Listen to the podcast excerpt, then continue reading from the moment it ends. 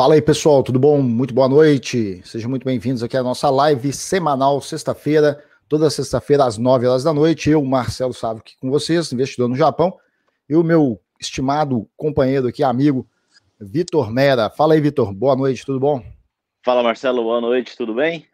Tudo jóia. Vamos lá para mais, mais uma semana aí do nosso resumo. Algumas Isso. das notícias que aconteceu aí no Brasil, Japão, Estados Unidos aí esse meio que nos envolve é, com um Exatamente. fato relevante aí das Olimpíadas começando, né? Assim, já começaram Sim. alguns jogos e algumas disputas já aconteceram aí há uns dois dias atrás, mas a cerimônia de abertura de fato hoje, né? Foi, é, foi hoje? É Sim. É do domingo, não, né? É hoje, né? Hoje, né? Hoje, por isso hoje? que foi feita a transferência, inclusive, de um dos feriados. É. Alguém é, tinha me mandado hoje, a mensagem, porque a gente vai fazer o webinário no domingo. Alguém me mandou a mensagem falando que a abertura ia ser no domingo. Eu fiquei, ué, é no domingo? tinha feito a transferência de, de feriados aí por conta disso, né? Fiquei nessa dúvida Sim. aí. Isso. Ô, ô Vitor, eu vou pedir já ao pessoal que está aqui nos acompanhando para deixar o seu boa noite aqui. Seja muito bem-vindo, dá uma curtida no nosso vídeo aqui, compartilhe com seus contatos, convido o pessoal para assistir essa live, sobretudo o pessoal que mora no Japão, né? Tem, é, precisa estar a par do que está acontecendo aqui. Essa live semanal a gente é, utiliza esse tempo para debater e comentar aqui algumas notícias que são relevantes, é, de fato relevantes, né? Dentre as diversas notícias que surgem aí, né, não, Vitor? Isso mesmo, Marcelo. Assim, é importantíssimo para o brasileiro que está aqui é, mesmo aquele que diz que não tem intenção de voltar para o Brasil, Isso. que quer viver aqui, talvez até para esse, porque as, as, notícias de modo geral são relacionadas ao universo Japão e o que está acontecendo por aqui, e, e, é de suma importância aí para a nossa comunidade poder estar tá sabendo o que está acontecendo com o próprio dinheiro, né? Assim, Perfeito. porque tem impacto direto e significativo na, na comunidade com dinheiro. A gente vai trazer uma, um assunto sobre isso hoje, inclusive falando Show. aí desse impacto sobre o poder de compra da população e tudo Exato. mais. Né? Mas Perfeito. antes disso, Marcelo, acho que a gente Sim. poderia passar aí para os índices, só de Exato. uma forma Nosso... um pouquinho. Os índices semanais, né? Semanalmente, eu e o Vitor trazemos aqui alguns índices, os índices, os principais índices de mercado, fechamento semanal na comparação com a semana anterior. É, é, moeda também, né? Os pares de moeda aí que são importantes para o brasileiro, dentro do contexto brasileiro no Japão. A nossa ideia aqui não é trazer os pares de moeda operados pelo, pelo Forex, mas sim os pares de moeda que interferem aí é, num eventual investimento ou envio de dinheiro para compromissos no Brasil, né? Que são os pares aí, é dólar no Brasil, dólar aqui e dó, relação real iene japonês também a gente traz. Beleza? Ô, Vitor, começando aqui pelos índices, né? Os principais índices aqui de importância para nós. É, o que fechou aí com. A, a, ainda não fechou, né? A gente sempre ressalta isso, ainda não fechou, que é justamente o índice SP 500, né? O SP 500, na comparação com a semana anterior, está em menos 0,9, menos 0,09, né? Todos fecharam negativo na comparação com a semana anterior, embora ele ainda não fechou, né? Aí os índices locais aqui, o Topix foi o que teve, digamos, dos, todos negativos, né? Na comparação com a semana anterior, mas o Topix está com o melhor desempenhozinho, né? Topix, depois o JPX 400, depois o, o, o índice Models e o índice Nikkei empatados praticamente aqui, empatados aqui. Índice em lilás e preto aqui é o índice Models em lilás, que é o índice, índice das empresas de crescimento acelerado no Japão, são 353 empresas que compõem esse índice, e preto aqui, linha preta aqui, o índice Nikkei com 220, do, o Nikkei 225 são 220 empresas que compõem esse índice, tá? Não são 225, são 220 no momento. Aí o Ibov aqui, o Ibov com pior desempenho no nominal, obviamente, né? Sem levar em consideração a questão de câmbio do Brasil e tal. A questão do Ibov aqui, o menor desempenho entre os índices de acionários, de ações, tá? Aí aqui embaixo, em laranjinho, o pior desempenho de todos foi do índice dos fundos imobiliários japoneses, que fechou mais um negativo ainda, né? Em um, em um é, menos 1,06% na comparação com o que fechou na semana anterior. Vale lembrar que o S&P 500 dos Estados Unidos e o IBOV da B3 ainda são mercados que não fecharam o semanal, mas na comparação com a semana anterior, né, na sexta-feira anterior, que a gente sempre traz aqui esse indicador. Algum ponto aí? hoje as bolsas asiáticas em geral fechou aí no negativo, tá? Com medo aí de certas certas restrições e regulações na China, né? Isso mesmo, Marcelo. Vale lembrar também é, para as pessoas que, que não estão no Japão, ou, ou, alguns que estão e seguem um calendário um pouquinho diferente, uhum. que a gente teve essa semana um pouco menor, né? Então a gente tem aí quinta e sexta-feira, né? Ontem e hoje, considerados como feriados nacionais. Então a gente também teve muita situação que não aconteceu, não funcionou, e uma semana bem reduzida, né? Sim. Perfeito. É, exatamente. Tivemos uma semana aí é, reduzida, né? Então, no fechamento semanal aí, essa é a realidade, embora, como o Vitor é, pontuou, a semana foi reduzida, então não é o fechamento de agora, né? De hoje, mas na comparação aí com o que fechou em relação ao fechamento da semana anterior, sobretudo aqui no, no Japão, né? É, Vitor, moedas, a gente tem novamente aí repetição daquele mesmo movimento semana passada, estabilidade do dólar aqui, né? Dólar em relação ao iene praticamente estável, linha preta aqui, dólar no Japão nos últimos sete dias.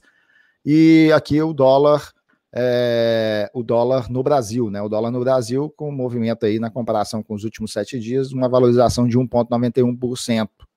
E aí fazendo com que a relação real e iene japonês também o real se desvalorizasse aí em menos 1,74% é, em relação à moeda japonesa. E aí a gente vê justamente esse espelhamento, né, que você até se referiu na semana passada. A gente tem uma estabilidade aqui no dólar aqui, lembrando que a cotação BRLJPY, real e iene, é sempre aí basicamente, praticamente um quociente ou a, a, o resultado dessa divisão dólar no Japão dividido pelo o dólar no Brasil, né? A gente vai ter essa relação aí. É, beleza?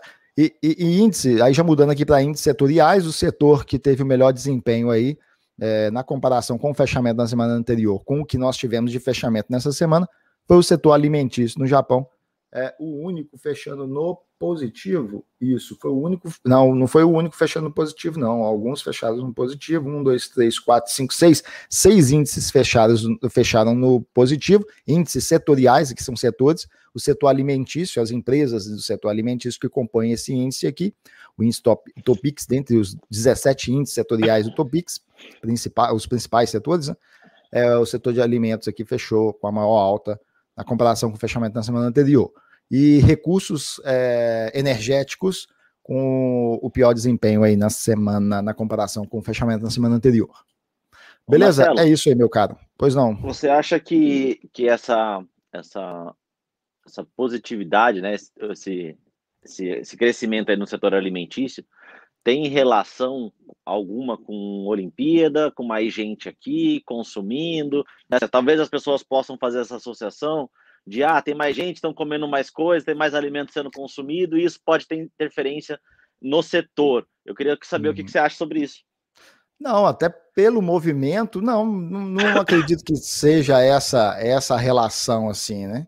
Não, acredito que não seja algo normal de oscilação de mercado mesmo, de mercado, normal, mas né? sem essa, é, sem essa relação é, direta. Eu acho, aí, né? eu acho importante só pontuar que muitas vezes eu acho que as pessoas têm a, a, a imagem de que fatos pontuais, assim, às vezes não tão grandes, mas tem impacto direto e quase que imediato na ação ou num setor, e nem sempre, é, quer dizer, quase nunca, eu acho que eu posso dizer assim, quase nunca é então, às vezes as pessoas ficam tentando né, acertar e prever o futuro aí com relação ao mercado imobiliário, mercado de valores, ações, uhum. Às vezes com ações muito pontuais e, e, às vezes não faz sentido, né, Marcelo? Eu acho que é só para trazer à tona essa essa visão, assim, as, as, pessoas, eu vi pessoas, inclusive, comentando sobre a Olimpíada, então, ah, agora é o momento de, de, investir em alguma coisa relacionada a transporte, porque vão usar muito trem, estão usando avião, sabe, eu, e eu sempre tentando orientar nesse sentido, uhum. gente, são fatos muito isolados, muito pontuais, não tem um... um é, até porque um, você tem a... Você tem a... muito grande, né? É, você, e outra que você tem a ausência da pessoa, do, do, do, público, do grande público, né? A ponto de movimentar Sim, também, né? demasiadamente né? o, o, setor de transporte, né? Então, é, essa questão aí da recuperação, tanto do setor de transporte ou qualquer outro setor relacionado a turismo, tipo o setor de hotelaria, por exemplo, isso aí é com o tempo. Eu não acredito que vai haver, assim, uma resposta imediata por, por ocasião da, das Olimpíadas. É, é, claro que a gente tem um fluxo de turista é, um pouco maior, mas aquele turista é, a trabalho, né? Você tem aí a, é, alguns é, políticos, né? Alguma comitiva aí é, relacionada aí a políticos que vêm, visita, além da, das próprias delegações aí e equipes de jornalismo também de alguns países, né? Mas muito restrito, né? Muito restrito também. Nada se comparado Sim. aí às outras Olimpíadas que, que, que, tiveram aí. Beleza? Fala, Vitor, pode, pode jogar a Beleza. pauta de hoje aí, as, as, os principais temas aí. Pode ficar é, A gente tem alguns assuntos, alguns assuntos relevantes aí, alguns vinculados a Olimpíadas também. Mas Sim. antes disso, a gente citou aí na, nas nossas, nos nossos resumos semanais uhum. é, algum movimento com relação a Goldman Sachs. Se eu não me engano, na semana passada a gente citou sobre isso. O movimento Foi. do Goldman dentro de, de expansão de, de imobiliários no Japão. E, e, essa semana aí saiu de fato esse, essa intenção, essa ação do, do Goldman Sachs com relação a, a, expansionismo, principalmente em prédios de escritório, é, em data centers, visando aí esse comércio online que aumentou por conta da, da pandemia, Sim. hotéis. E eles estão com uma meta anual aí um pouco ousada, até 2 bilhões de dólares aí para poder investir nesse uhum. segmento aqui no Japão, né? É, é, é, eu se não me engano, nas semanas anteriores a gente tinha divulgado a respeito da da entrada do Goldman Sachs aí mais forte dentro, é, operando instituições financeiras aqui no Japão, né? Autorização para operar. Auto, autorização. Isso, autorização para operar empresas financeiras. Mas ao mesmo tempo, ela, ele também está, é, o Goldman Sachs está avançando no seu investimento aqui no Japão e fazendo essas aquisições, sobretudo aí escritórios, prédios, escritórios, hotéis e data centers também, que é uma depois daquela reunião que o Suga teve com o Biden, aonde eles decidiram meio que colocar aí a questão do, G, do, do G5, a internet, né? 5G. 5G. 5G, 5G internet 5G. É, para não ficar muito na dependência aí da China, né? É, em relação a esse mercado. Então, isso criou, de certo modo, aqui uma, uma expectativa é, cada vez maior pelo desenvolvimento aí deste produto imobiliário ligado ao data center, né? A armazenar aí essa, essa parte de data center, né? Então a Goldman Sachs está fazendo aquisição também nesse, nesse âmbito aí, e a gente tem até a Mitsui também, né? A Mitsui, como empresa japonesa, ela liderando também a construção aí de data centers no Japão, né? Então, são tendências Sim, do, dentro do mercado de dentro do mercado imobiliário. 2,7 bi. Exato e dentro do mercado imobiliário, que inclusive esse setor, esse segmento, essa destinação de uso de imóveis, né? Porque quando a gente fala em imóveis do mercado de fundos imobiliários, por exemplo, a gente vê qual que é a destinação de uso desse tipo de do, dos imóveis, né? Então, imóveis para essa destinação de uso tem aumentado assim é, de forma até interessante dentro do mercado de fundos imobiliários. E agora que eu queria é, destacar, o, Vitor, é esse movimento assim por parte de, de, de instituições é, internacionais fazendo aquisição imobiliária no Japão, o que nos acende sempre assim é, o alerta em relação a essas oportunidades imobiliárias que vão surgindo aqui, sobretudo pós-pandemia. Né? O ano passado, por exemplo, uma grande, uma das maiores do mundo, empresas de publicidade, a Dentsu, né? Ela é, colocou um, um, imóvel dela, o prédio dela à venda em Tóquio, né? Ela, então ela é, é, querendo vender um, um, imóvel. Aí você teve uma seguradora canadense também com, disponibilizando 10 bi, 10 bi na aquisição imobiliária no Japão, tá, buscando aí barganha, a meu ver, né? Barganha em que sentido? No sentido do que, do que, eh, que esses prédios aí, que esses imóveis caíram bastante valor de mercado por conta da pandemia, né? Quando a gente pega o metro, o, o, o, aluguel do metro quadrado em Tóquio, por exemplo, ele vem caindo, né? Nos últimos 12 meses ele vem caindo isso causa um impacto no preço do, do ativo imobiliário, né? Então aí você vê algumas empresas internacionais fazendo esse movimento aí de, de pegar aí a oferta, né? Pegar aí, aproveitar para poder fazer essas é, aquisições uma, aí, uma aumentar sua base de global, né, Marcelo? Isso. São oportunidades. meio né, que, que global, né? As pessoas estão saindo dos, dos, das metrópoles, indo para a lateral, né? Para os arredores dessas cidades. A gente tem aqui, para quem sabe um pouquinho do mapa do Japão, assim, ao redor de Tóquio, né? Kanto, Guma, né? Assim, Yokohama, tendo uma leve expansão, porque as pessoas estão um pouco saindo dessa, desse centro Tóquio e está tendo algumas oportunidades significativas, como você mesmo diz nessa, nessa questão.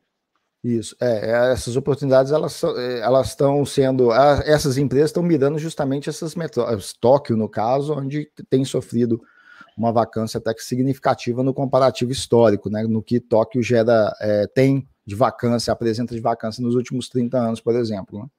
Então, com, conforme essa vacância tem aumentado, preço do metro cúbico, é, metro cúbico, metro quadrado do aluguel é, tem reduzido, né? Então tem é, é, aberto muita oportunidade aí para essas empresas aproveitarem. É, outro ponto Sim. que você é, ponto, é, colocou aí, Vitor, é que é, no Japão, cerca de 300 cidades, 300 cidades estão experimentando um adensamento demográfico, sobretudo por questões ligadas à oferta que essas cidades oferecem em relação a a, acolhimento aí é, ao bem-estar de né? crianças, né? benefícios, isso, Sim. com escolas, com determinadas facilidades, com facilidade de, de acesso à creche, por exemplo. Então, essas cidades têm experimentado aí um adensamento demográfico e, por consequência, em algumas dessas cidades também, a gente vai percebendo, de certo modo, é, é vai percebendo, de certo modo, é, é uma apreciação aí imobiliária, tá? Por parte de algumas cidades também. Sim. Ah, sim. As, as, prefeituras têm uma autonomia relativa aqui no Japão, então uhum. muitas delas com incentivos financeiros para você se mudar para lá. Se você tiver criança até X anos, você ganha um dinheiro para poder ir para lá. Sim. Né? Se você tem mais de dois, três filhos, você ganha outro dinheiro. Né? Tudo, tudo dentro do pacote do governo aí de poder fazer com que as, a população japonesa tenha filhos, né? É uma população Exato. muito velha e precisando renovar, né? Exato, é, porque quando a gente compara, a gente até trouxe esse dado aí em lives anteriores aí, quando a gente compara aí na faixa etária até os 15 anos de idade, 12% da população é, representa 12% da população japonesa, né? Na comparação com países próximos aí do Sim. Sudeste Asiático, como Índia, Filipinas, que ultrapassa 30% dessa população ah, jovem, né, até 15 anos de idade. Então, o Japão experimentando envelhecimento acelerado, é o país com o maior número de idosos, assim, na, pro, proporcional à sua população do mundo, uma população super idosa. Daqui a 20 anos, praticamente 40% da população será de indivíduos acima de 65 anos de idade. Então, basicamente, a gente vai estar chegando lá, né? A gente já vai estar incluído dentro dessa estatística quase, né? Daqui 20 anos, quase, a gente vai estar dentro Sim. dessa estatística aí dos quase 40%. É, quase 40% da população acima de 65. Então é, é um dado bem preocupante, né? Bem preocupante. Preocupante para o governo e preocupante, sobretudo, para quem conta apenas com contribuição previdenciária é, e conta apenas com benefício previdenciário no futuro, né? Que a gente sempre joga uma, uma dúvida em relação se o governo vai ter condições de manter benefícios previdenciários. Da forma como já está na estimativa hoje, a gente tem uma estimativa de recebimento futuro, mas será que vai se manter? E será também que vai ser a partir dos 65 anos? Ou no meio do caminho vai vir uma reforma esticando isso para 70, 75 anos? Então é um dado bastante preocupante, né? A gente tem que estar antenado em relação a isso aí e observando os movimentos do governo também em relação a essa questão aí de possíveis reformas na Previdência que, que vão sendo feitas. É, elas serão feitas, né? Têm, têm prazos para isso serem colocados em pauta, né, é colocado em pauta aí regularmente. Agora, qual que vai ser o impacto disso aí na próxima reforma que eles vierem a fazer, né? É essa questão. Sim, é isso mesmo. Marcelo, a gente teve essa semana também uma notícia aí. É, a gente tá Só dar uma boa noite próximo... aqui pro, pro Webster Bueno, tá com a gente aqui acompanhando aqui. Boa noite, Webster, tudo bom? Boa noite, Webster, tudo bem? É a gente teve notícia essa semana. É, a gente está se aproximando aí do nosso feriado o bom, né? É um feriado aí que muitos dos brasileiros esperam quase Sim. que o ano todo. É um feriado é o mais quente, né, de né? todos. Quente, pessoal. É o mais quente, praia, é o mais cheio, é o mais cheio de vida, né? Embora é um feriado relacionado em respeito aos mortos, né? Sim. Mas é o, é o mais cheio de vida aqui é, dos feriados é um, por conta do, do, verão. É um dos feriados longos que, que a gente tem no Japão. É, e a gente teve a notícia aí essa semana que a Honda e a Suzuki vão parar a produção deles pré-feriado, ou seja, eles já iam ficar parados no feriado, no total Sim. de nove dias, e pré-feriado ainda estão, já anunciaram que vão parar a produção. É, no caso da Honda, por exemplo, na cidade de Suzuka, vão parar cinco dias. é bastante para uma indústria. Uhum. É, a gente tem a Suzuki na cidade de Makinohara programando dois dias de parada e na Sim. cidade de Kosai parando um dia. É, é. Tudo isso para. Kosai é onde é a unidade que mais emprega brasileiros, se não me engano, é a de Kosai, né? A Suzuki. Sim, a cidade que mais emprega é. brasileiros. Né? Então, assim, eles vão ficar em Kosai, por exemplo, um dia, né? Então vai ficar um dia parado pré-feriado, mais Sim. nove dias do feriado parado, né? Então, tudo isso por conta de semicondutores, que é um problema que já está acontecendo há algum tempo, mas uhum. a Honda, principalmente, alegando falta de peças de empresas que produzem para eles na Indonésia e na Malásia. Sim. Por conta da pandemia, lockdown, situações que tiveram lá. A gente vem falando desse movimento de as empresas japonesas migrarem para outros países asiáticos há algumas semanas, e a gente está vendo aí agora um lado negativo disso. A gente fica refém do, da política e do que acontece internamente dentro desses países, né, Marcelo?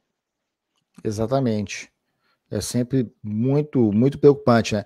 Agora, a, a gigante taiwanesa né, de, de semicondutores está já está tudo certo para começar aqui a produção em breve, né? A produção de chips aqui para atender, sobretudo, a, a Sony, né? A T, TSMC, Sim. né? A TSMC, ela planeja abrir, né, até 2023, uma fábrica aqui no Japão para fornecer chips aí para a Sony, né? Vai ser a principal, o principal destino dos, dos chips aí da TSMC taiwanesa, né? E a gente já, tem, já tinha discutido isso em outra live, que é também um movimento, porque a própria empresa ela alterou sua estratégia de longo prazo, objetivando expandir é, fábrica e produção que seja fora de Taiwan, porque daí sempre tem aquele lance do risco China, né? Da China utilizar poderio militar, bélico, para poder interferir ali em Taiwan, uhum. porque tem essas disputas entre eles lá histórica. Então, a meu ver, é um movimento também deles, até como forma de se proteger aí de, de eventual problema com a China relacionado ao território é, taiwanês. Né? Sim. É, e por que, que a gente traz também esse assunto com relação à suspensão de produção, uhum. diminuição de, de trabalho? Porque se porventura alguém no Brasil está assistindo a gente, a grande maioria de nós brasileiros aqui trabalhamos por hora de salário, né? Então, a gente Sim. trabalha, recebe por hora e se foi para o trabalho recebe, se não foi não recebe. Então, é, esse feriado de nove dias aí que a gente vai ter agora, as pessoas que não, não trabalham não recebem, né, nada, e essas paralisações da fábrica aí também. Adicionais? Né? Normalmente, né? sim, nem adicionais, hora extras e nada mais. Não, eu digo assim, essas paralisações adicionais, elas ainda aumentam essa, essa questão, né? Porque a gente já tem nove, igual você, você colocou, são nove dias contando sábado e domingo, tradicionalmente é os cinco dias, segunda a sexta, onde a pessoa, se ela pega um salário diário aí de 10 mil ienes, né? Entre 10 12 mil ienes, então são entre 50 e 60 mil a menos nesse mês de, de feriadão. Salário, e se adiciona mais Sim. cinco dias aí de paralisação. Então. Sim, é castiga, pesado, né? né? Castiga, é pesado. Hum. A gente também teve, Marcelo, essa semana, cinco montadoras, as cinco principais montadoras japonesas Sim. se unindo aí num movimento para investimentos em carros elétricos, né, uhum. né, liderados aí pela Toyota. Mas a gente tem também principalmente a Suzuki e a Daihatsu. Isso é uma novidade que para mim foi, sur foi surpresa, não tinha lido nada antes ainda. Uhum. A Suzuki e a Daihatsu entrando forte aí no, no segmento de Kei, que são os carros compactos, né? Os carros menores que a gente tem aqui, os placas amarelas conhecidos Sim. no Japão. É, elas vão formar uma joint, joint venture, né? Uma empresa que vai ser liderada pela Toyota.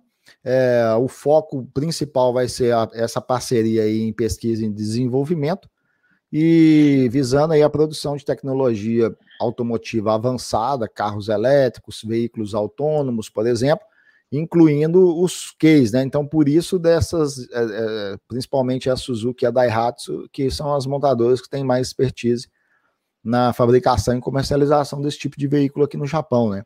Os keys, os chamados keys, aí novamente apelando para o que o Vitor colocou, se porventura a gente tiver o pessoal do Brasil ou de outra parte do mundo que esteja nos acompanhando, aqui os carros chamados Kei aqui são os veículos que têm é, baixa cilindragem, né? Baixa cilindrada, né? são 600, 660. Eu não entendo muito, é muito de carro, hein? Entendo muito pouco de carro, Vitor. Mas eu acredito que são os veículos aí de 660 cilindradas, né? O motor, veículos para quatro, quatro lugares, né? Não, que eu sei o que, que é. Eu tô falando assim, os, o motor, o motor, né? A potência do motor, se não me engano, é 660 cilindradas, carro para quatro pessoas, e aqui conhecido no Japão também como os carros da placa amarela, né? Os placa branca são os veículos é, normais, mil cilindradas, né? 1.0 para cima, e os veículos com menos do que isso, eles é, recebem essa, esse emplacamento aí amarelo aí. E tem também é, os custos mais baixos, né? Custos diversos aí com impostos, imposto, com renovação, imposto menor, inspeção, consumo inspeção menor, veicular, o inspeção veicular, o Chaquem, né? O Webster, o Webster Bueno Sim. O Webster Bueno tá, tá nos ajudando, é isso mesmo, 660 cilindradas. É, 600 cilindradas aí, ó. 660 cilindradas, tá vendo? Quem entende carro, entende. Eu só entendo de dirigir, e mal, mal. Não dirijo bem também, não. Minha mulher sempre fala, aqui em casa todo mundo é unânime em falar assim, ó, você não dirige bem. Mas eu nunca falei que eu dirijo bem. Eu reconheço que eu não dirijo bem. Tanto é que eu não dirijo muito pouco em dirijo muito pouco em Coçoco, não corro, e já peguei minha quinta carta ouro já. Eu pensei, ah, mas aí é fácil tirar carta ouro, que dirige muito, mas, mas faz parte. Você tem que reconhecer que você não dirige bem. É preciso reconhecer as bem. deficiências, né? É, eu dirijo assim, eu dirijo normal. Eu também não acho que eu dirijo ruim, eu dirijo normalzinho. Mas eu não, não, não, não, sou muito ligadão em carro, assim, né? Em, Cara, também. É, eu, sei é, pouco é sobre carro. Eu sei, eu sei que eu preciso abastecer, eu sei que eu preciso ver óleo de vez em quando e calibrar pneu. Isso, igual, igual, Só igualzinho, isso. também a mesma coisa. Marcelo, a gente teve aí também essa semana a Toyota uhum. se pronunciando, a Toyota que é um dos principais patrocinadores das Olimpíadas, né? Tem Isso. um dos principais cotas de, de patrocínio das Olimpíadas, mas se pronunciando aí que não vai vincular nenhum tipo de propaganda em mídia, televisão, relacionando a marca ao evento né? Por Isso. conta aí de da população opinião pública, tá a né? favor, contra. Opinião pública. Opinião pública é, é, a opinião pública japonesa. Eu tinha aí são algumas pesquisas que saiu. A última, uma das últimas aí, não sei se foi a última que saiu, mas eh, as que eu vi, das que eu vi, 67% da população japonesa era contra os Jogos Olímpicos. Contra Sim. os Jogos Olímpicos. Então você tem uma população que é contra os Jogos, Agora, eu não sei se essa mesma população que é contra a realização dos jogos se vão estar acompanhando ou não, porque uma coisa é você ser contra, né? Porque é igual Copa América no Brasil. Eu conheço gente que era contra a Copa, a Copa América sendo no Brasil, estava aí protestando, não, porque o Bolsonaro que não pode fazer, não pode ter tal, mas depois estava ligadão assistindo e comentando e batendo papo sobre os jogos da Copa América. A mesma coisa aqui. Então você tem 67%. Ainda ainda argumentando, dizendo, sou contra, mas já que tá tendo, eu vou torcer, Isso. né? É, então é a mesma coisa aqui. Então você tem uma parcela significativa da população, 67% foi essa pessoa que eu vi, contra a realização dos Jogos Olímpicos aqui. Era, na opinião deles, não deveria acontecer, mas agora que já vai acontecer, a probabilidade desse pessoal também ficar antenado aí pra, e acompanhando, né? Os esportes, né?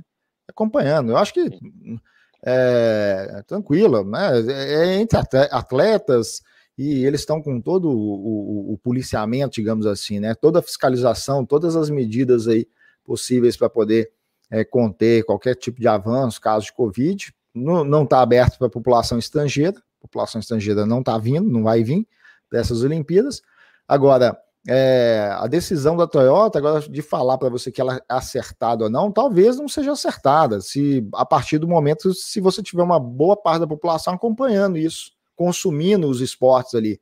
Era contra ter, mas já que está tendo, vamos ficar vidrado aqui, ligado, vamos comprar cerveja, vamos, vamos assistir os jogos né? aqui.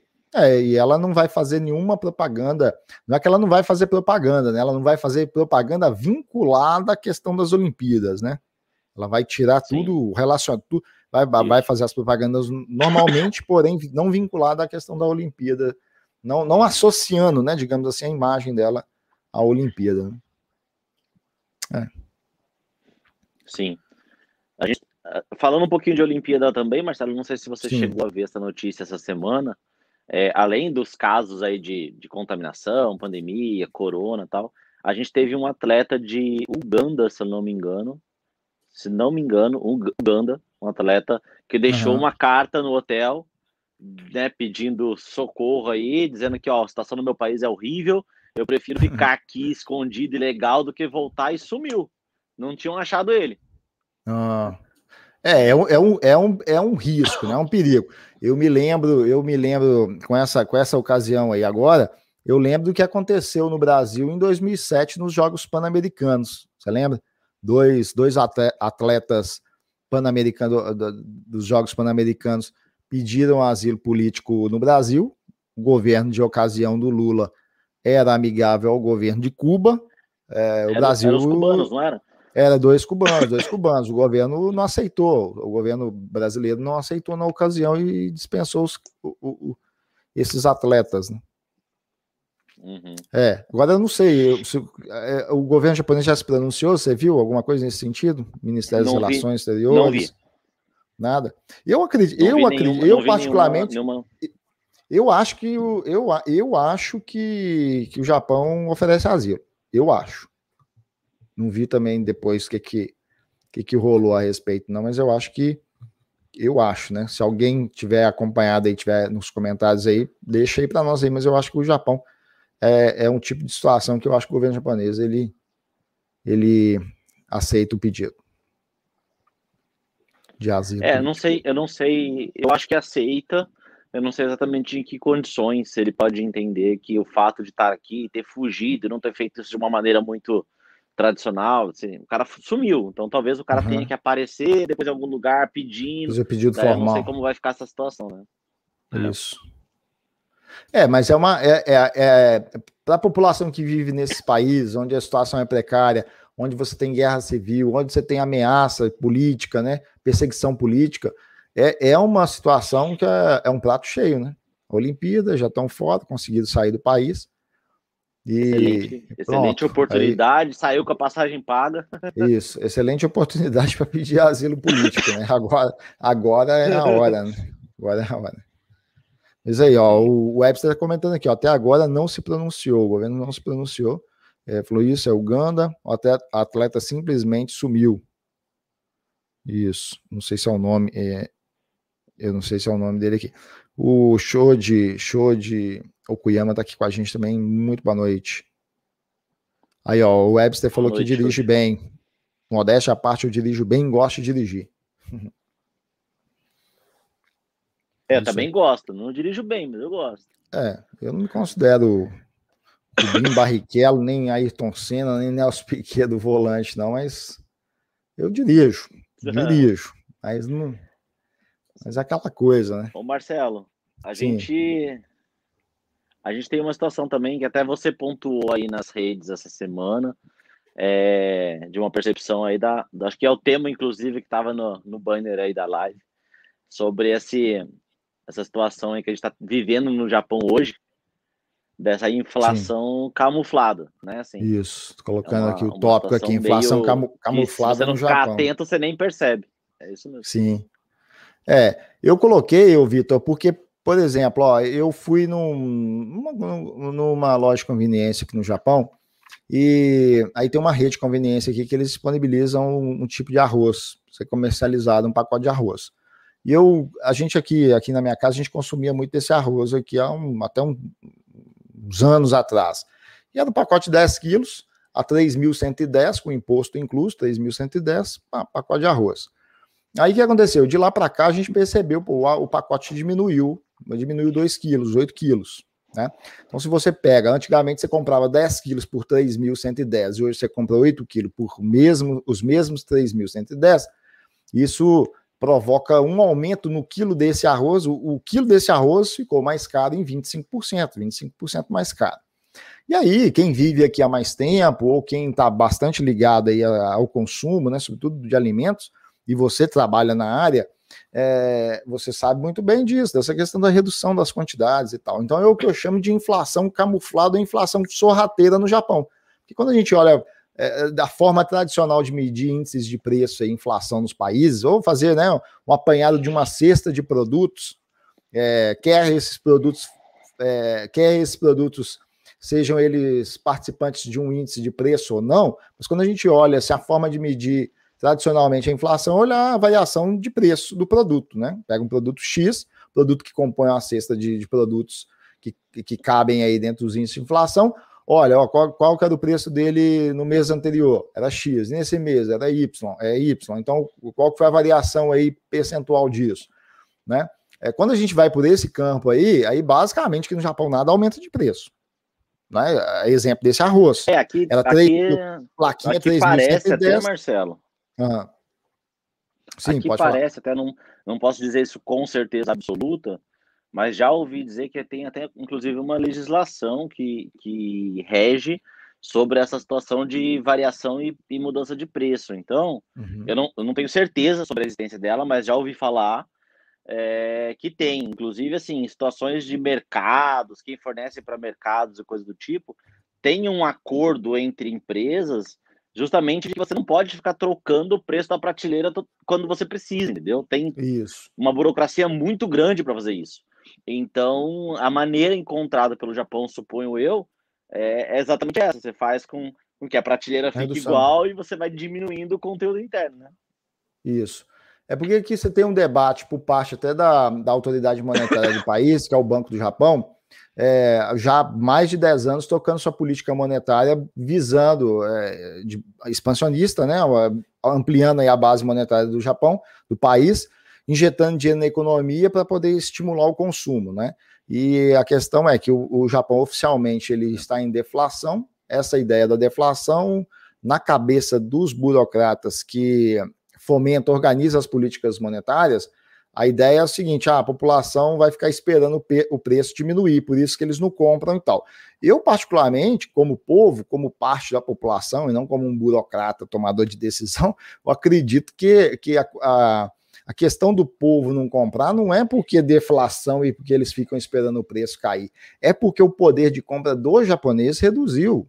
Ele reduziu o poder de compra, seja por essas artimanhas que é feita, são feitas, né, de redução de, de quantidade de produtos, e quando você olha o produto, ele encarece, porque se você tinha um pacote de pão que tinha seis pães, e agora ele vem com quatro pães, e é mantido o mesmo preço, por exemplo, 158, o, o cada pedaço de pão aumentou. Né? Então, se você necessitava para a tua família de cinco pessoas, um pacote bastava, hoje um pacote não basta, tem que comprar um pouco a mais. Então, acaba que isso de certo modo, traz uma, uma pressão inflacionária, ainda que os índices oficiais apontem que o Japão experimenta uma deflação.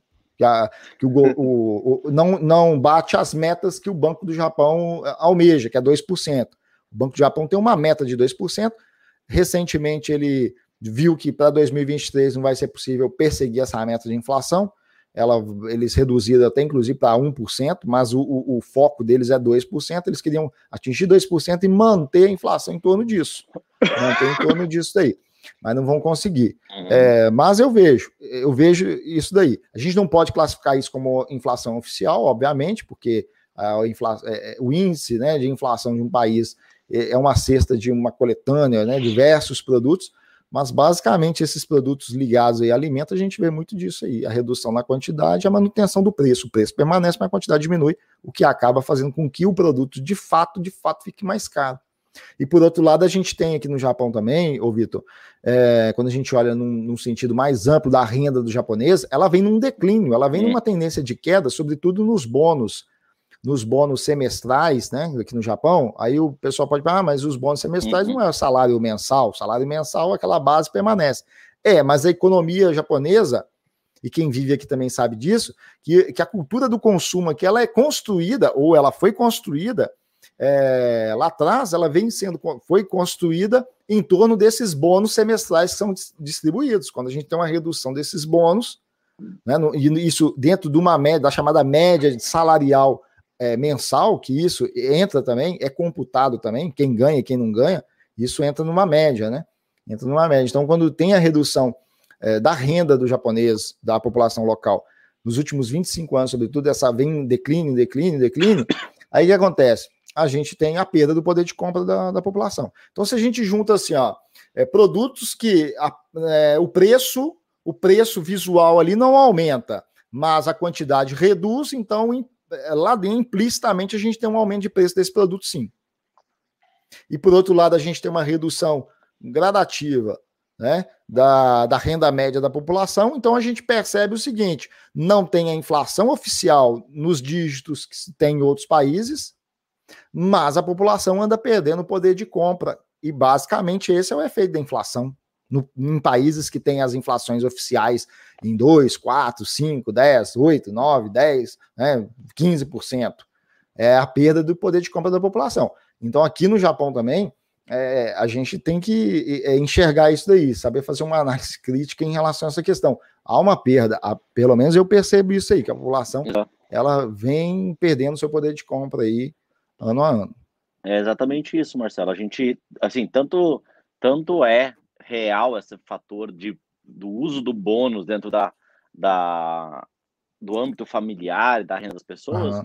que a maioria das situações aonde você vai hoje sei lá, tentar um crédito, fazer um cartão de crédito, ou tudo que você precisa falar relacionado ao seu salário, você nunca diz o seu salário mensal, você sempre diz o seu anual, porque é uhum. contabilizado os bônus que são recebidos. Então, isso está intrínseco, né? Assim, tá ligado à, à renda da pessoa. Então, é, é muito bem colocado que quando a gente observa que o bônus está sendo pago cada vez menos, a gente tem uma população uhum. cada vez com menos dinheiro, para comprar Sim. menos produto pelo mesmo valor, entendeu? É, então... só por. Isso, pode, pode falar aí. Só para a gente contextualizar, nos últimos 10 anos, né? Por que os últimos 10 anos? Foi desde quando a gente tem aí a, é, a política de flexibilização monetária por parte do Banco do Japão, injetando dinheiro na economia a fim de fazer com que o consumo aumente, né? E a, a inflação também, eles perseguindo essa meta de inflação de 2%. Percebe-se que não atingiu, é uma, é uma política cada vez mais o Banco do Japão injetando dinheiro na economia via compra de títulos, né, ou títulos públicos ou títulos privados de, de dívida público e privado e títulos corporativos. A inflação não atinge a meta que eles querem de 2%, tanto é que eles já para 2023 eles já reduziram essa meta, vindo que vai ser difícil de atingir. O que a gente tem de pico aqui em 2014 foi por conta da, da alta de imposto que teve lá. Aquela alta de imposto em uhum. 2000 e, você lembra, né? A primeira alta de imposto de 5 para 8 é, então Sim. teve, uma, é, teve uma, uma, uma, um aumento aqui na inflação naquela ocasião por conta daquele evento específico, mas depois disso aí, ó, não, não fica acima de 1% praticamente. Uma vez eu fico aqui e aqui, não fica acima de 1%, né? É, então, a gente tem isso. Daí é a inflação oficial. Então, isso daqui é o que a gente tem aqui divulgado pelo governo. É, então aí a gente tem essa problemática ainda da, da, inflação sorrateira ou a inflação camuflada. Né? Quando eu, eu pontuei no caso do pacote de arroz, que aumentou 25% o quilo, embora a plaquinha lá é o mesmo preço. Né? E outros produtos também que tem, sofrem reduções de, de, de quantidade. Né? É, aí, além dessa chamada inflação sorrateira, né, que você aumenta o preço do produto reduzindo quantidade nas embalagens, a gente tem isso daqui, ó esse gráfico aqui é o gráfico da, da redução. A gente, a gente pode fazer essa leitura da redução salarial aqui no Japão. Deixa eu só tirar esse, esse banner aqui de baixo aqui. Isso. É, aqui, ó. Note que na década de 90, na década de 90 a gente tinha bônus no Japão, né? Na, isso entrando como média de salarial, média de renda anual aqui no Japão dentro da média, né? Sim. A gente os bônus de final de ano aqui, os picos mais elevados, os picos secundários aqui, os bônus de meio do ano, né? E essa base aqui. A base, ela, de certo modo, ela deu uma reduzida na comparação com a virada de 90 para 2000, ela deu uma reduzida a base, tá? Esse intrincado que tem aqui na base aqui é, é, é, é salários mensais, né? E esses picos aqui são os bônus que são pagos aí semestralmente. O, o, esse bônus teve uma redução. Se a gente pega aqui, a gente vê uma tendência, a gente vê, obviamente, uma elevação aqui, né? Onde eu estou passando o mouse aqui, está conseguindo visualizando o mouse? Não, né? Mouse, mouse não vê, não dá para ver, não. Mas não dá para ver, né? Mas percebe-se que os picos estão re sendo reduzidos, né? Eles vêm numa redução. Então, isso, de certo modo, é, traz um impacto na questão do consumo no Japão, né? a, a, a média salarial sendo reduzida. Isso é o que a gente consegue observar. Né? É, eu acho que é legal, Marcelo, a gente tocar nesse assunto, até para nossa audiência aí que, que porventura ainda não tem o hábito de controlar e anotar as coisas que gasta, onde gasta, com que que gasta, começar a ficar mais atento a, a perceber que às vezes está precisando comprar mais com, com por isso. conta de o preço é igual, mas tá precisa comprar mais. Às vezes, e, às vezes isso... encontra o produto com o mesmo preço tabelado lá, emplaquetado lá, porém está tendo de consumir mais por conta dessas reduções que vão acontecendo aí. O consumo. Né? Marcelo, é, falando aqui, ó, o pessoal está comentando. É, o Shode diz que o Japão é um dos países que mais nega asilo político. Também disse Sim. que isso é. relacionado ao atleta que fugiu. É, é. Falando é. sobre o negócio da situação dos preços. Eu falei assim que eu acredito aqui, ó, que o é Japão vai oferecer. Deixa, deixa eu só comentar esse lance do asilo. Eu, eu falei assim que eu acredito que o Japão vai oferecer asilo para esse atleta, porque já é uma situação que está aqui. O Japão, de fato, ele negou na época dos refugiados, né? Você lembra da, da, da crise na Síria lá? o pessoal pedindo uhum. asilo em várias partes do mundo, a Europa abrindo as portas e tal, o Japão segurando a onda não queria abrir, né? O Japão não, não, não abriu, foi um dos países que não, não ofertou aí é, estadia para refugiado, naquela, naquele contexto, né? Pois não, pode continuar. Perfeito. Não, perfeito. Eu acho que o fator dele já estar aqui pode ser considerado, pode ser levado em conta. Uhum. Embora eu, Vitor, pessoalmente, acho que não vão dar. Eu acho que vão tirar ele daqui. Você acha que não vão dar? Então a gente vai ver cenas do próximo, do, dos próximos capítulos. Você acha que eles vão mandar ele embora? eu acho que eles vão dar.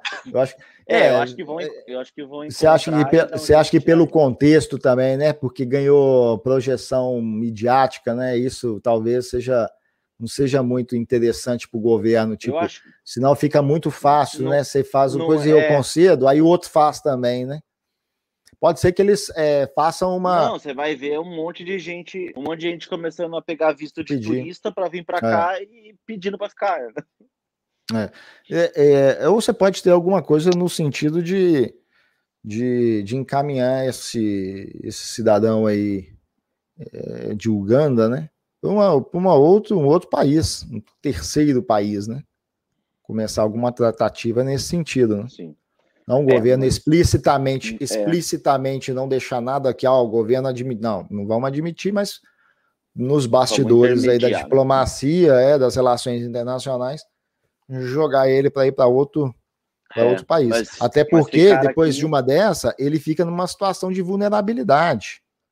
Sim, Como que você chega, denuncia? Como que você chega num outro país, denuncia um país, denuncia o teu país, quer asilo político no, no, no, nesse país, e o país não te oferece asilo político, você tem que voltar para o teu país com toda essa carga ainda de, de, de risco. Sim. É complicado. Não, exatamente. Mas, hum. bom, vamos esperar os próximos capítulos aí, ver o que vai acontecer. Isso. Eu falo que eu acredito que não vai ficar, porque eu tenho, eu conheço situações, inclusive, de pessoas que estavam aqui residiam, residem no Japão, já tinham visto, sei lá, um estrangeiro casado com um japonês ou com uma japonesa. Sim. Né? Daí tem filhos e se separaram. Mas, o cara deixou mas era de situação de. Pra... Mas era a situação assim, como a... desculpa, como a denunciada pelo Ganês aí. Não, não, não, não, não. Uma situação diferente, não de, no caso de asilo político por perseguição política ou coisa do tipo. Uma situação Sim. de já estar no Japão, ter filhos aqui e não ah, conseguir ah, tá. renovar o visto, ter que largar o filho para trás para poder ir embora e eles não fazem nada para poder dar um jeito de manter esse, essa, esse estrangeiro aqui perto do filho, menor ou coisa do tipo. Certo. Ô, Vitor, olha só, é, eu pontuei. Falando sobre o. Pode, pode falar. Não, pois falando não, pode, sobre os preços, uhum. também dizendo que esse jeito que as empresas acharam para dar menos impacto negativo em cima da população com mudanças suaves e o Webster também diz que, como consumidor, é horrível dizer isso, mas essa é uma uhum. jogada uhum. de redução da quantidade dos produtos, foi genial, porque Sim. não tem como reclamar e não existe base jurídica para isso.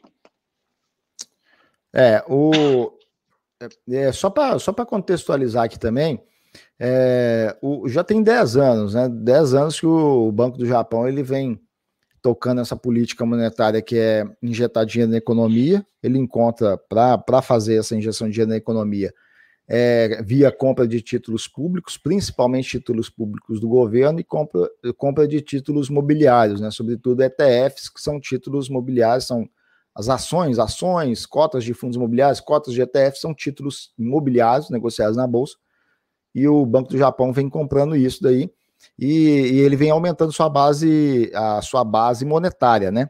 Aqui eu estou até com o print aqui, o comparativo do balanço, é, da coluna dos ativos do balanço do Banco do Japão de 2011, do primeiro balanço divulgado em 2011, é, até o mais recente agora, do dia 10 de julho de 2021, né? Aqui tem todos os, os ativos, né?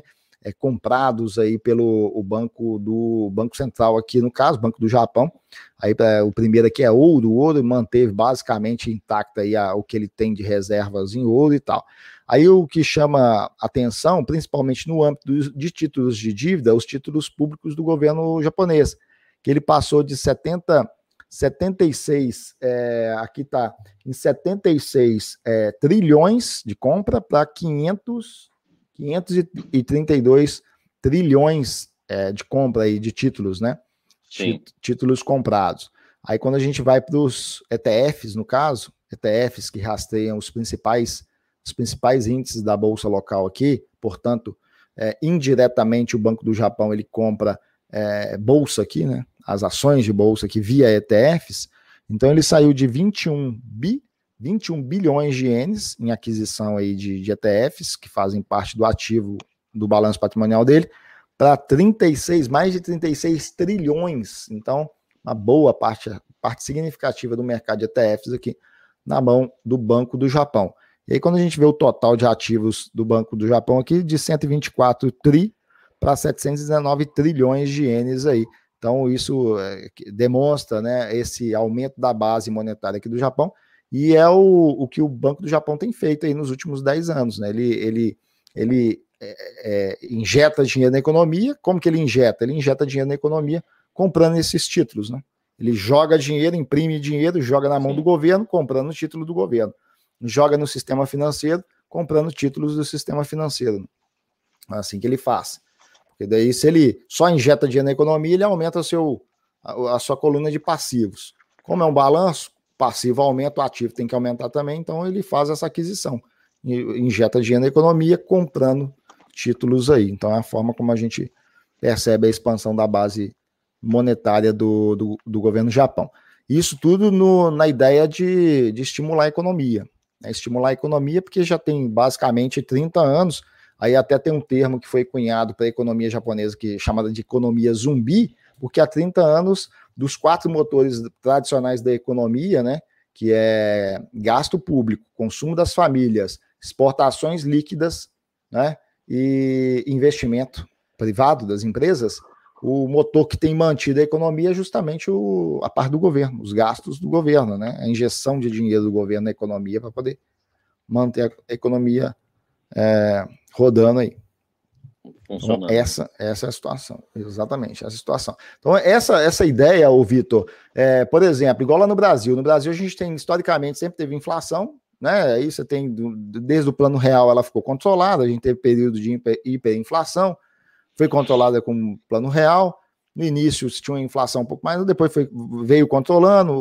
Num governo ou outro, é, a inflação pelo menos a, a, oficial do IPCA, ela ultrapassa dois dígitos, aí volta, eles conseguem é, segurar a inflação ali, o, o, Banco Central aumenta a Selic, aí controla a inflação, aquela coisa toda. A inflação hoje é mais controlada, mas historicamente o Brasil teve uma inflação aí alta. E essa discussão também ela entra no Brasil. Quando a gente pegar o IPCA, ele tá hoje está em 8%, né? 8, alguma coisa em torno disso aí. Mas quando ele estava lá em 3, 4%, é, não era essa a percepção popular a população, pô, é, a inflação 4% não é possível. Eu, eu não estou conseguindo fazer as compras. O que eu comprava lá tanto consigo comprar agora. Por Sim. quê? A inflação, porque tem inflação das famílias, cada uma tem a sua inflação, né? Cada uma uhum. tem sua cesta de consumo que difere do outro, é diferente. Aí a gente tem os produtos de renda fixa que te protege da inflação. Hoje em dia, a maior parte dos produtos de renda fixa não protege da inflação. E lá atrás, eu lembro que o, que o, o Luiz Barsi, aquele mega investidor brasileiro, ele falava isso aí, ó, a renda fixa brasileira, ela é perda fixa. Por quê? Porque ela ela te paga mais do que a inflação, coisa que não está pagando agora, né? Mas antigamente pagava mais que a inflação. É, renda... Só que a inflação, é, é, ele falava, a inflação ela é calculada de jeito, de uma forma aí que não representa a realidade do povo.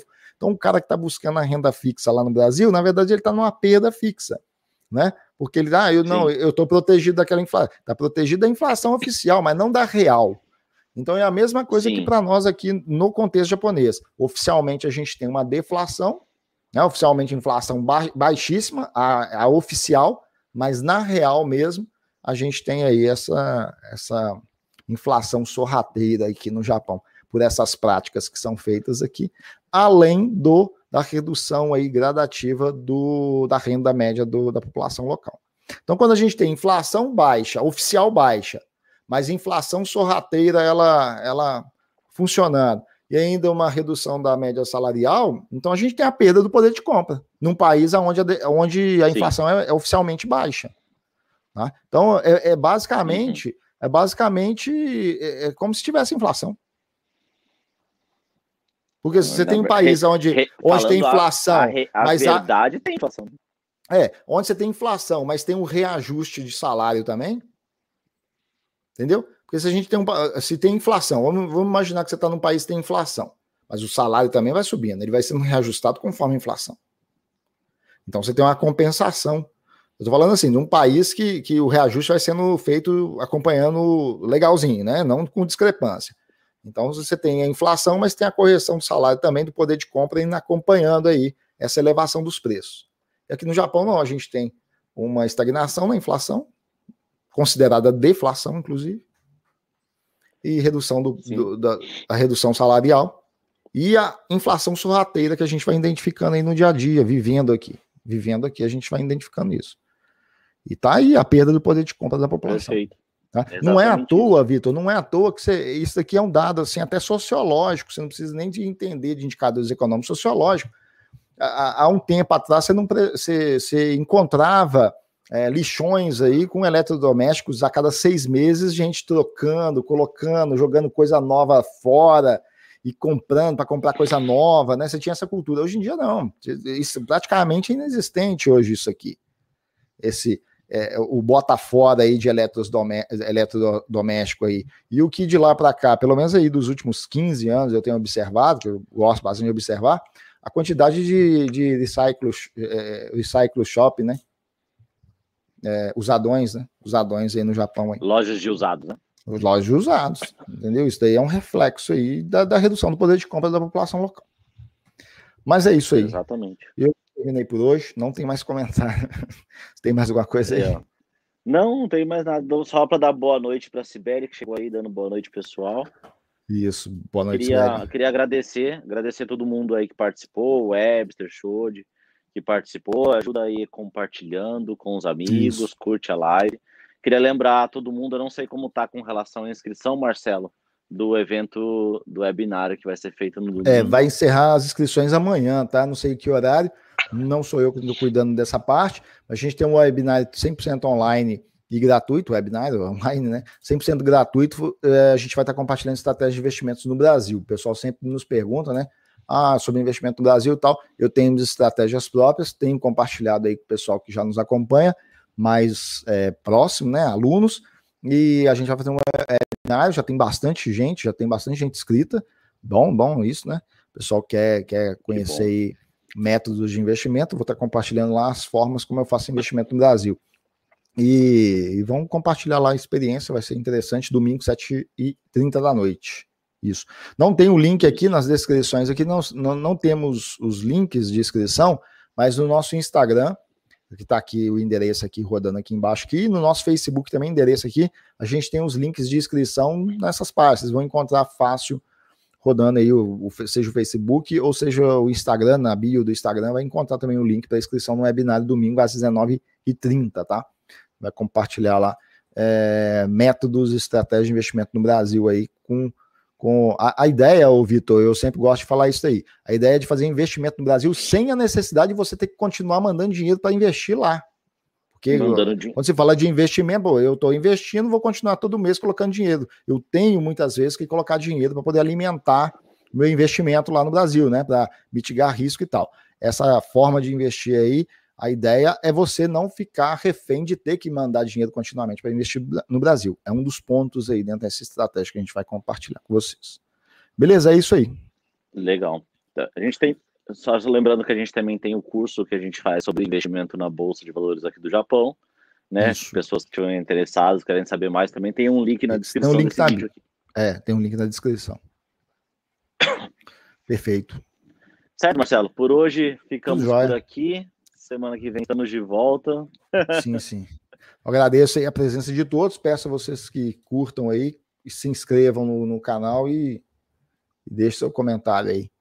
Ainda que posteriormente a, a, ao, a, ao encerramento da transmissão aqui. Beleza, então, meu caro? Beleza. Marcelo, obrigado. É Até a próxima. Falou, falou, pessoal. Muito obrigado. Até a próxima. Tchau, tchau.